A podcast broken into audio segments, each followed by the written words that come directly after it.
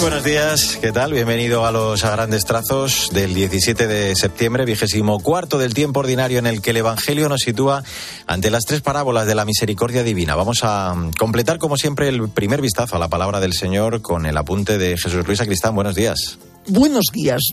Cristo les cuenta una parábola a los discípulos para destacar la importancia del perdón. El perdón, la conversión, gracias Jesús Luis, de un solo pecador causa la gran alegría de Dios y la nuestra, el saber que el Señor nos ama, no por nuestras virtudes, sino porque somos sus hijos.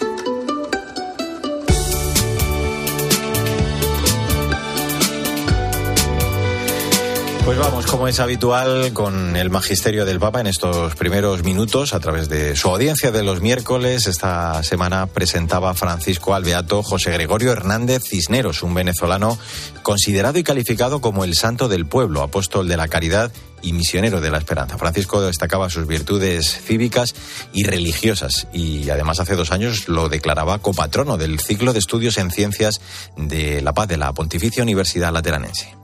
El beato José Gregorio supo dar testimonio de la fe con su ejemplo, curando a los enfermos, socorrando a los que sufren, dando esperanza a los pobres. En todos ellos veía a Jesús, este humilde servidor que nunca buscó el éxito, nunca buscó los aplausos del mundo, hoy recibe el reconocimiento de la gente que lo llama con afecto el médico de los pobres. Fue un apasionado testigo del Evangelio y como tal no siguió sus propias aspiraciones, sino que estuvo siempre abierto y siempre disponible a la voluntad de Dios.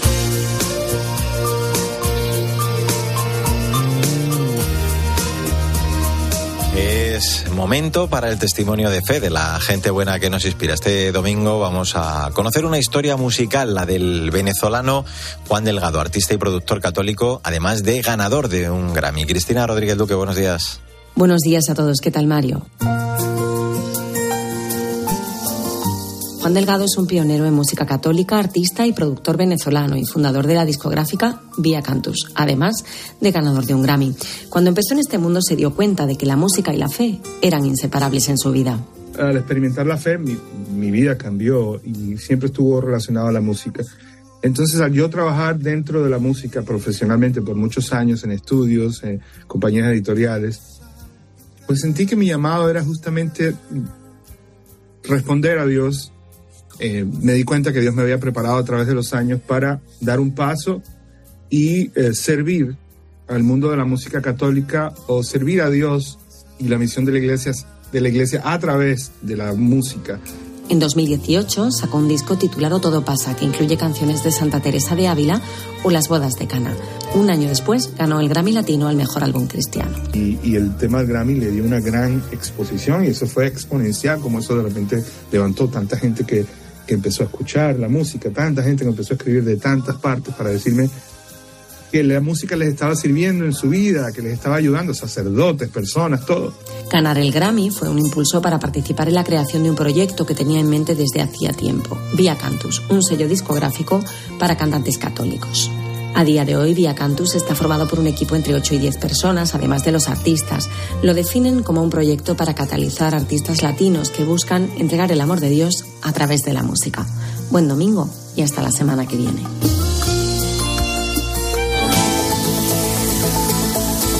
Mario Alcudia. A grandes trazos.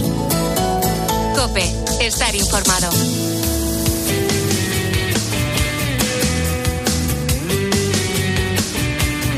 En a grandes trazos en este 17 de septiembre, la actualidad de la Iglesia en España. En el marco de la vuelta a las aulas, entre culturas, ha presentado el informe Escuelas en crisis, cómo proteger el derecho a la educación en situaciones de emergencia.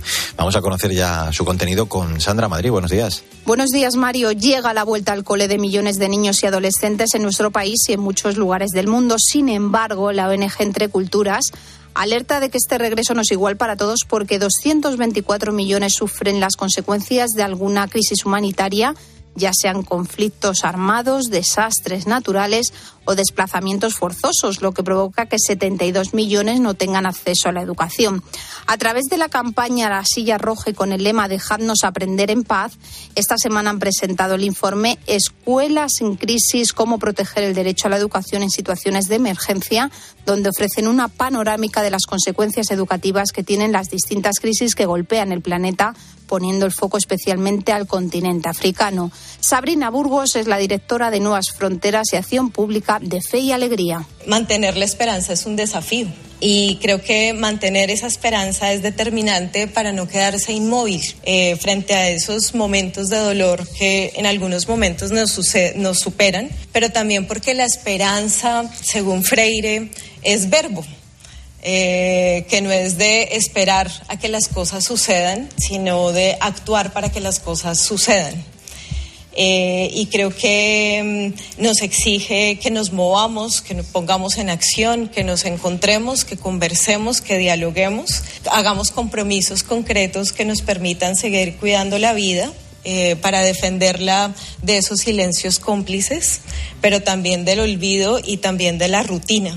Entre Culturas es una fiel defensora de que en contextos de emergencia la labor educativa se reanude lo antes posible, ya que ofrece un sentido de normalidad, dignidad y de protección muy positivo para que las familias y comunidades restablezcan la cotidianidad perdida.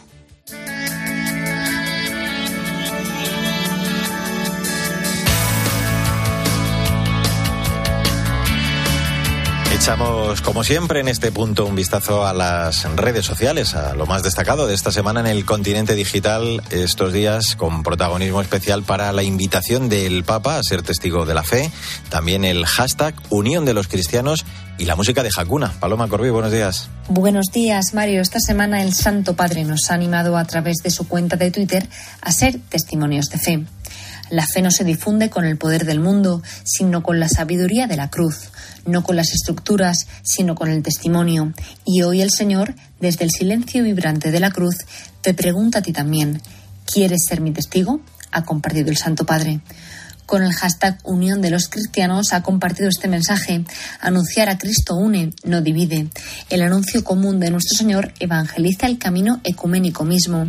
Caminemos juntos en la oración que nos purifica, en la caridad que nos une, en el diálogo que nos acerca. Que ni piedras en el camino te hagan tropezar.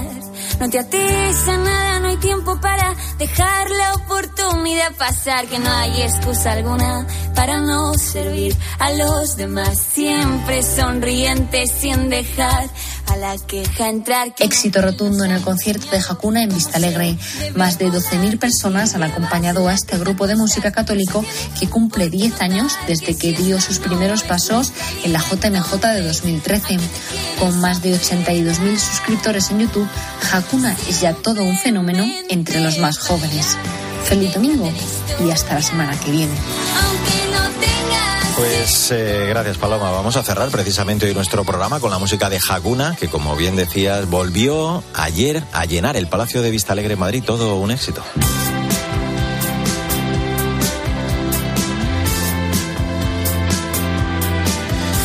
Grandes trazos la literatura, como siempre, con la selección de la directora de proyectos de Literocio, Maika Rivera, que esta semana, al cumplirse el primer aniversario de la muerte de Javier Marías, nos recomienda su obra Berta Isla, una apasionante historia sobre la fragilidad y la tenacidad de una relación amorosa condenada al secreto y la ocultación, al fingimiento también, a la conjetura, al resentimiento mezclado con la lealtad.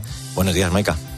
Buenos días, Mario. El pasado 11 de septiembre cumplimos el primer año sin Javier Marías. En su memoria, rescatamos la novela Berta Isla, que tenemos en su edición original, en Alfaguara, pero también en De Bolsillo. Es la historia de la propia Berta Isla y Tomás Nevinson, que se ennovian muy jóvenes en el Madrid de finales de los 60, guiados hacia el matrimonio por un vacío convencionalismo, más que por ningún genuino atisbo de amor. Implicado Nevinson en la escena de un crimen, Comenzará para él una doble, acabará siendo triple, vida como agente del servicio secreto para la corona, que plagará de intermitencias, ausencia y soledad su ya triste convivencia hogareña, con una mujer que le será para siempre una extraña y dos hijos que acabarán siendo a la postre un par de desconocidos. El protagonista es un espectro que incluso llega a regresar del mundo de los muertos. Y ella, Berta Isla, es una mujer emparedada por las circunstancias, pero sobre todo dilapidada por la superficialidad e inmadurez de sus afectos. Es esta una historia de derrotas humanas, de abandono, de indiferencia, falta de curiosidad, abatimiento y hastío, fruto de una teatralidad del sentimiento, de no reír con toda la risa y llorar con todas las lágrimas, como recomienda Khalil Gibran.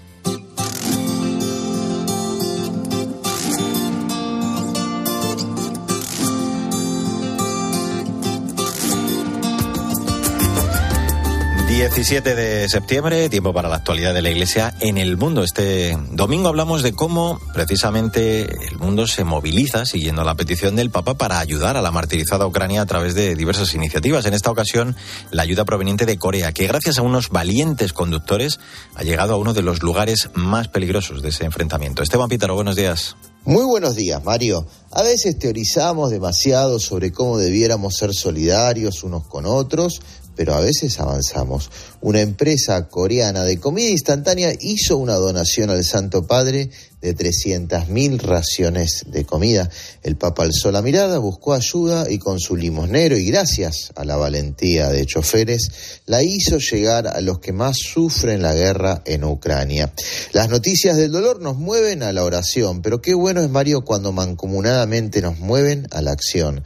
De la oración a la acción, desde el comienzo de la guerra, el Papa envía sistemáticamente ayuda humanitaria que se entrega a 1.500 personas por día, que no son milagros milagros del cielo que caen, sino milagros de amor de tantos particulares, incluso empresas, ¿eh? como en este caso, en este cargamento con ayuda coreana, Mario, en el cual había además cosas dulces. La gente en Ucrania pide cosas dulces, decía el obispo de Yarkivich Chaporilla. Claro, necesita sabor, necesita alegría, necesita que respondamos todos al llamado del Papa para que Él, en nombre nuestro, pero también del propio Jesús, sea portador de alegría para el que sufre. Con el Papa, con Cáritas, con manos unidas, con quien sea, que la noticia del dolor nos mueva a la oración y luego a la acción solidaria.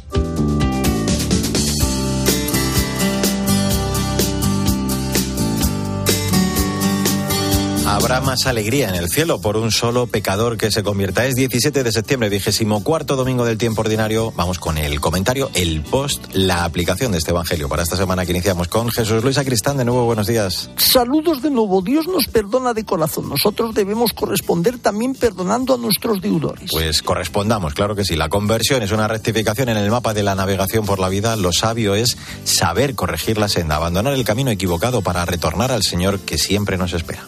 Soy nacido de lo alto, resurgido en el Jordán, con agua y fuego me sellaste mi destino la eternidad. Hace 10 años se creó el conocido grupo Hakuna Group Music y como nos ha contado Paloma Corbi hace unos minutos, anoche lo celebraron por todo lo alto en un concierto en el Palacio Vista Alegre en Madrid. Asistieron unas 12.000 personas, presentaron sus últimos temas, entre ellos este que escuchamos, Nacidos de lo Alto, y allí estuvo Victoria Montaner. Buenos días. Buenos días, Mario. Las entradas se agotaron tan solo unos días después de que salieran a la venta y el concierto fue, madre mía, Mario, fue increíble jóvenes, niños, familias cantando. Sí sí, Como ellos estuvimos cantando a pleno pulmón todas estas canciones.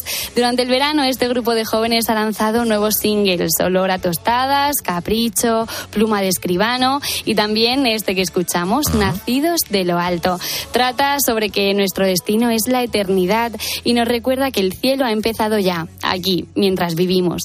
Para celebrar estos 10 años de la creación de Hakuna, 10 años desde, sí, sí, desde que un grupo de jóvenes se reunió con el sacerdote José Pedro Manglano en la JMJ de Río de Janeiro y ahí comenzó este, este proyecto. El propio fundador se ha reunido esta semana en Roma con el, con el Papa Francisco en una audiencia privada. El pontífice ha bendecido la organización y les ha animado a que sigan haciendo mucho lío. Pues venga, haciendo lío, vamos también con la frase del día. De San Vicente Palotti. En nuestro corazón habría más cielo si no se hallara en él tan tierra. Ay, qué difícil, ¿eh? Pero cuánta razón. Ojalá lo consigamos, llenar el corazón más de cielo, más de Dios. Hasta la semana que viene, Vic. Hasta la semana que viene, Mario. En el control técnico estuvo David Torrenova. Que tengas un feliz día y hasta el domingo que viene, si Dios quiere. Los cojos corren, los mudos claman, la